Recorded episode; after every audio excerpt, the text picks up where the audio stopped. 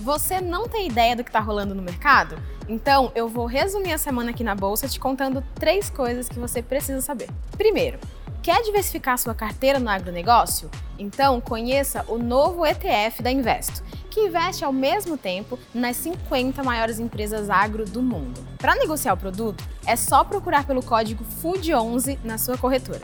Segunda, essa dica vai para quem gosta de saber como os grandes investidores estão aplicando o dinheiro deles. O podcast Market Makers estreou nessa semana e traz exatamente isso. O primeiro episódio foi gravado aqui na Bolsa. A gente deixou o link para você ir lá conferir. Terceira, a Bolsa recebeu o selo de acessibilidade da Prefeitura de São Paulo. Esse selo reconhece que o nosso site é acessível para pessoas com deficiência.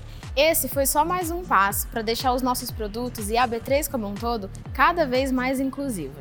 E a gente também teve uma comemoração aqui hoje. Tivemos uma nova emissão de um fundo que investe no agro e paga rendimentos mensais, ou seja, um FIAGRO. Você pode negociar cotas com o código KNCA11. No mercado de bolsa, o Ibovespa B3 fechou a semana em queda de 0,44%, mas ainda na casa dos 100 mil.